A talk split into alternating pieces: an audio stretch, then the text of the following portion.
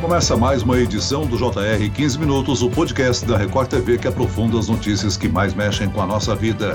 As famílias estão com mais dificuldade para conseguir acesso ao crédito bancário. É o que diz uma pesquisa da Confederação Nacional do Comércio, Bens, Serviços e Turismo. Com o agravamento da crise, a necessidade de fazer compras a prazo aumentou no ritmo em que menos pessoas estão conseguindo a liberação de crédito para isso. Será que esses números irão cair antes do final do ano? E o que fazer para conseguir a liberação do crédito? Eu converso agora com a economista da CNC, responsável pela pesquisa, Catarina Carneiro da Silva. Bem-vinda, Catarina. Obrigada, olá a todos. É um prazer estar aqui com todos. E quem nos acompanha nessa entrevista é o repórter da Record TV que apresentou os dados da pesquisa no Jornal da Record. Romeu Piccoli. Olá, Romeu. Oi, Celso. Oi, Catarina. Mais uma vez por aqui, sempre um prazer. E olha só, as famílias pesquisadas, como a gente mostrou ontem, revelaram maior dificuldade de acesso ao crédito. Essa falta de acesso aumentou de 42,9% este mês contra 42,4%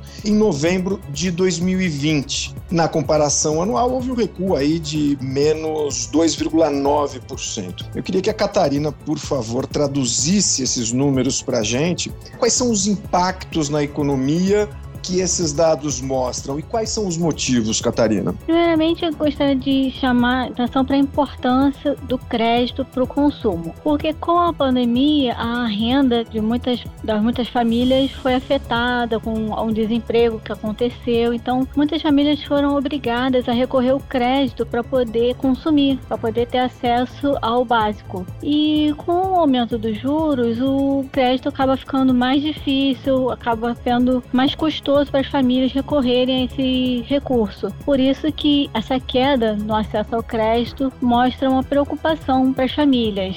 Isso é mais uma preocupação das famílias não estarem procurando crédito ou elas realmente não conseguem porque já estão, por exemplo, com nome sujo ou porque não têm uma renda adequada para conseguir esse crédito? No nosso indicador, o que é avaliado é se como as famílias estão vendo o sistema de financeiro. Elas estão acreditando que têm um acesso mais fácil ao crédito ou não. A questão do nome sujo, assim, a gente não consegue avaliar para esses dados. O que a gente consegue avaliar é que as famílias estão sentindo cada vez mais dificuldade de conseguir um financiamento, conseguir um empréstimo. Não necessariamente porque os bancos não querem dar o empréstimo, é porque elas sabem que se pegar o empréstimo vai ser difícil para pagar depois. Então, nessa esse acesso ao crédito que se traduz são esses dois lados. Os bancos bancos, eles estão com as taxas mais altas, eles ficam mais difícil para dar o crédito, ele, para evitar inadimplência, e também as famílias, elas ficam mais preocupadas em recorrer a isso porque sabem que depois vão ter que pagar mais.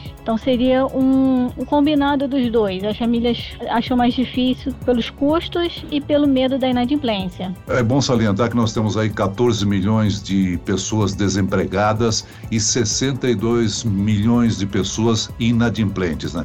Agora, Catarina, explica para a gente como é que é feita essa pesquisa divulgada pela CNC e quais são os dados importantes que ela indica. Essa pesquisa de intenção de consumo é realizada mensalmente em todos os estados. Então a gente tem uma abrangência bem nacional, com famílias de todo o perfil, né? Porque o Brasil é grande, então cada estado tem sua peculiaridade. A gente consegue pegar o extrato geral disso. E dentro da intenção de consumo, a gente analisa várias coisas, como que a gente citou também o desemprego, a gente analisa também o mercado de trabalho. A gente tem dois indicadores dentro da pesquisa, que são vários subíndices que chegam ao índice geral, que é o de emprego atual e perspectiva profissional. E por esses dois índices, a gente pode ver que as famílias elas estão positivas em relação ao mercado de trabalho. O indicador de emprego atual, ele teve foi o único crescimento em novembro, crescimento de 0.2 e mostra que as famílias elas estão vendo uma melhora no mercado de trabalho e esperam que isso aconteça no longo prazo.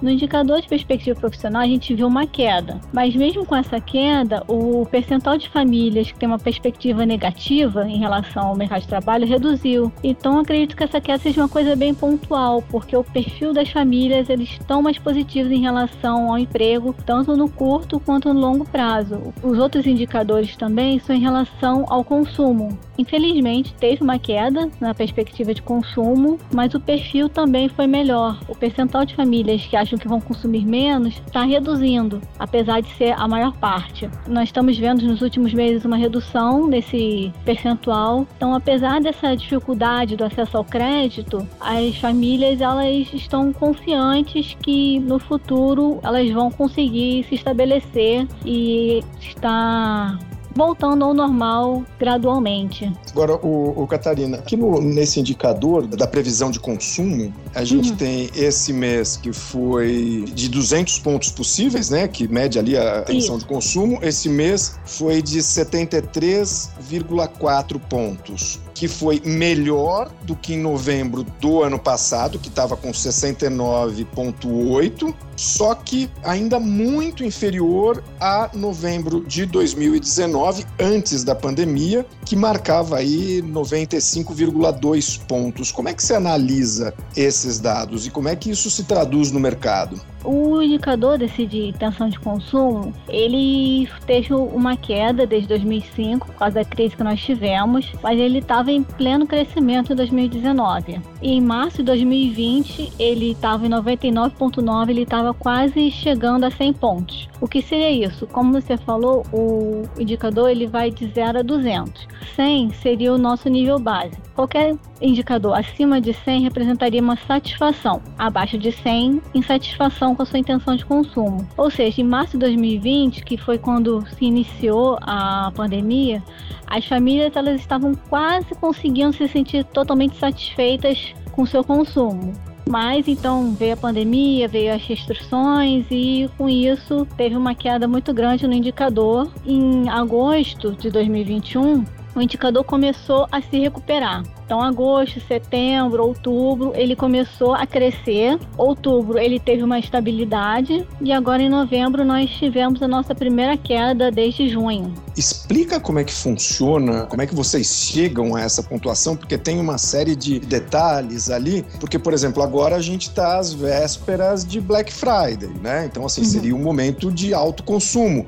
E mesmo assim, se essa é uma tendência de consumo, né, uma previsão de consumo, a gente ainda pegaria o Natal também e mesmo assim você ainda tem ali uma avaliação que não é muito positiva. Explica pra gente melhor isso, por favor. Então, essa pesquisa ela é feita na rua com os consumidores. Eles eles analisam cada uma dessas questões que estão dentro da pesquisa. O emprego, a perspectiva profissional, a renda, o acesso ao crédito, como é que eles veem cada um desses fatores. Um dos que relacionado a isso é o nível de consumo atual. É feita uma pergunta para as famílias se elas acreditam que o seu consumo atual está menor, maior, igual ou se não sabe responder. Baseado nesses percentuais de resposta, a gente chega no indicador, que no caso do indicador de consumo atual foi 58 esse mês. E fazendo a média de todos esses indicadores, a gente chega na intenção de consumo das famílias. Se a gente vê o índice de perspectiva de consumo, que é o que você falou em relação ao que, que espera para os próximos meses, que é o Natal, então o ideal seria a gente analisar a perspectiva de consumo.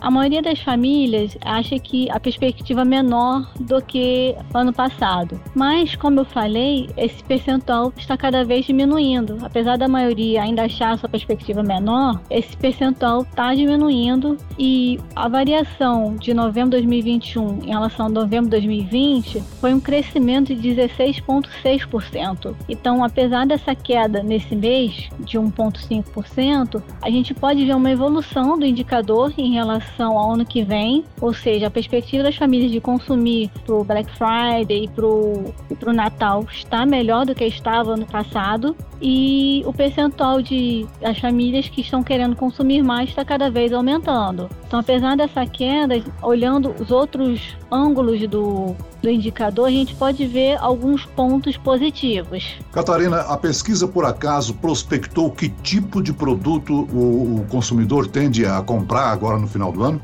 Não. O que nós temos é um indicador de momento para compra de duráveis, que são os bens mais caros, então é o que a gente tem dentro da pesquisa, se as famílias acreditam ser um bom momento para compra de duráveis. A maior parte das famílias acredita que não é um bom momento e teve uma queda de 1,1% no mês. Mas, parecido com o que aconteceu na perspectiva de consumo, esse indicador está melhor do que estava em novembro do ano passado. Então a gente já pode ver uma recuperação e esse resultado também era esperado porque os bens duráveis são geralmente os bens mais caros, ou seja, eles necessitam geralmente de um crédito para conseguir comprar. Muitas, muitas pessoas compram esses bens com cartão de crédito ou carnê e também são muito influenciados pela inflação. Então esse momento em que nós temos um aumento da inflação e o aumento da taxa de juros afeta bastante esse indicador. Catarina, vamos exercer um pouco de futurologia aqui. Você arriscaria dizer que esse Natal tende a ser um pouco melhor para o comércio do que no ano passado? Apesar da incerteza e do, das questões econômicas que nós temos agora, ano passado foi um ano bem complicado por causa da pandemia. Então eu acredito que sim, o, o avanço, a recuperação que nós estamos tendo está levando as famílias a voltarem a consumir e, e voltarem a, a gastar, né? Eles já não precisam mais postergar tanto consumo, guardar tanto para emergência. Então acredito que possa ser um ano melhor do que o ano passado. Ainda fugindo da pesquisa que é o tema central, no qual você debruçou, mas eu queria aí a, a sua opinião como economista de dicas mesmo para o consumidor que a gente tem épocas agora de muito consumo, né? De Black Friday, Natal, enfim. É, o que, que, que você recomendaria para o consumidor? É melhor comprar à vista? É melhor parcelas menores? O que, que você diz para o consumidor ali? O que, que você orientaria? Bem, eu acredito que isso depende da disponibilidade de cada um. Quando a gente consegue pagar à vista, tem a vantagem de tentar argumentar algum desconto e também de fugir dos juros parcelados. Mas eu sei que nem sempre é possível. Então, quanto menor número de parcelas conseguir, melhor, porque não vai ter tantos juros a pagar ao longo dos meses. Catarina, a gente pode dizer que nós temos aí mais famílias com dificuldade de acesso ao crédito. Nós podemos assumir que haverá um aumento de pessoas endividadas? Então, nós temos uma outra pesquisa aqui na Confederação Nacional, que é a pesquisa de endividamento. E essa pesquisa de endividamento, posso dar um pequeno insight? Uhum. No mês de outubro, o número de famílias endividadas bateu recorde. Então, sim, nos últimos meses, o número de endividados está cada vez aumentando. Mas lembrando que nem sempre isso é negativo. Como eu falei, as famílias elas costumam usar o crédito para consumir como um, um, segundo recurso. Então, não necessariamente você estar endividado é um fator negativo, porque segundo a nossa pesquisa, o endividamento está aumentando, mas a parte de inadimplência está estabilizada. Então, não é um perfil negativo. As pessoas estão se endividando, mas estão conseguindo arcar com suas dívidas. Romeu, você teve a oportunidade de entrevistar uma professora de inglês que passa por essa situação de endividamento, né? É, ela está inadimplente. É justamente o oposto ali do que conversou a Catarina. Na realidade, assim, ela criou dívidas porque o que aconteceu, como muitos brasileiros, ela perdeu o emprego e aí ela dava aulas particulares também de inglês, acabou perdendo os alunos porque os alunos também perderam renda. E aí o que houve? Ela começou a ter que fazer dívida. Ela já não tinha mais aquele ganho que ela tinha anteriormente, começou a fazer dívidas, teve que mudar de casa e aí virou aquela bola de neve e hoje ela entra naquele patamar não das pessoas que não querem fazer dívidas, ela entra naquele nível de pessoas que já não conseguem mais fazer dívidas porque elas não conseguem mais crédito. Ela até tentou um crédito bancário, ela tentou um, um empréstimo para quitar uma parte das dívidas dela e ficar só com uma dívida, a dívida do banco, que os juros seriam teoricamente menores, mas ela nem conseguiu, porque ela já não, não entrava mais dinheiro e ela já estava com o um nome complicado. E ela até usa uma frase assim: quando a gente não precisa de crédito, o cartão de crédito vem atrás da gente. Quando a gente não precisa de empréstimo, o banco vem atrás da gente para oferecer empréstimo. E quando a gente precisa, a gente não consegue. Então, ela é, ela é um exemplo típico do consumidor que não vai consumir, até porque ela se considera uma consumidora bem ativa, assim, né? quando ela tinha dinheiro. Ela tinha até uma, ela chama de uma poupancinha ali, que era uma reserva, para no final do ano ela justamente aproveitar Black Friday, aproveitar as comprinhas de Natal e tal. E ela falou: olha, esse ano, se eu fizer isso, eu fico com fome. Se eu tentar comprar qualquer coisa, eu fico com fome e aumento a minha dívida. Então, assim, minhas prioridades hoje são comprar comida e pagar minhas dívidas. Só que as dívidas ela não está conseguindo pagar. Os alunos perderam renda, perdi alunos com isso. Então, eu fui de uma renda de X para zero.